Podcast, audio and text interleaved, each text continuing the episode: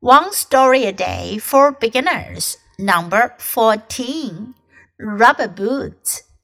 I love my rubber boots. They keep my feet warm and dry when I go outside and play in the rain.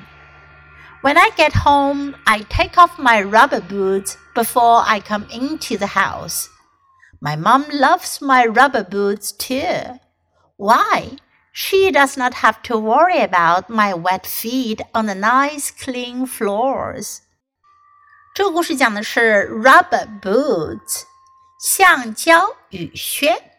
Rubber boots。I love my rubber boots. 我喜欢我的橡胶雨鞋。They keep my feet warm and dry. 它们能让我的脚呢保持温暖和干爽。Warm 温暖的，dry 干的。 when I go outside and play in the rain. 当我外出在雨里玩耍的时候。When I get home, I take off my rubber boots before I come into the house.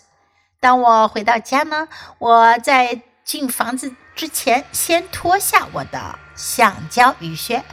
My mom loves my rubber boots too. 妈妈也喜欢我的橡胶雨靴。Why？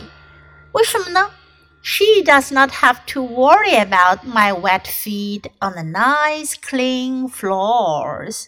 Worry 担心，worry about 为什么而担心？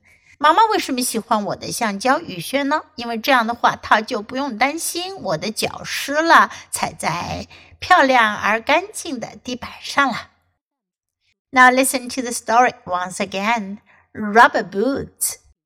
I love my rubber boots. They keep my feet warm and dry when I go outside and play in the rain. When I get home, I take off my rubber boots before I come into the house. My mom loves my rubber boots too. Why? She does not have to worry about my wet feet on the nice clean floors.